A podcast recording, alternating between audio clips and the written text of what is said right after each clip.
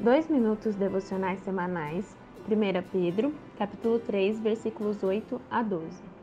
Desde o versículo 11 do capítulo 2, Pedro vem nos ensinando uma série de diretrizes sobre como devemos nos portar corretamente como cristãos, testemunhando a nossa fé nas mais diversas situações e funções que cumprimos dia a dia nesse mundo. Mas até aqui ele estava se dirigindo a cristãos em situações específicas da vida já agora, ele se volta aos cristãos indistintamente. Notem que Pedro escreve duas palavras interessantes logo em sua primeira sentença. A primeira é finalmente, o que indica que este trecho se trata de uma conclusão do assunto. A segunda palavra é todos. Portanto, tudo que vier a seguir está escrito não mais para uma situação específica, mas para todos os cristãos.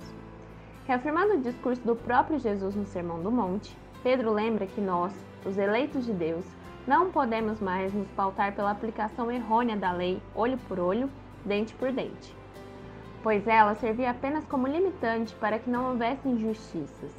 Devemos, isso sim, nos pautar pela graça, oferecendo a outra face, não pagando mal por mal ou injúria por injúria, porque fomos chamados para bem dizer e assim receber bênção por herança.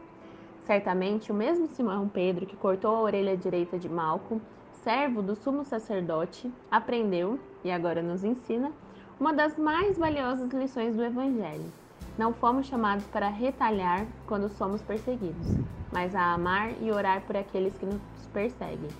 Por fim, nos versículos 10 a 12, Pedro faz referência direta ao Salmo 34, e por isso fica clara a sua intenção de mostrar o motivo pelo qual devemos tentar ser minimamente bons, porque o nosso Deus é bom. Essa é a temática principal do salmo escrito por Davi. Assim como sabemos que só amamos porque ele nos amou primeiro, devemos almejar a bondade porque ele é bom.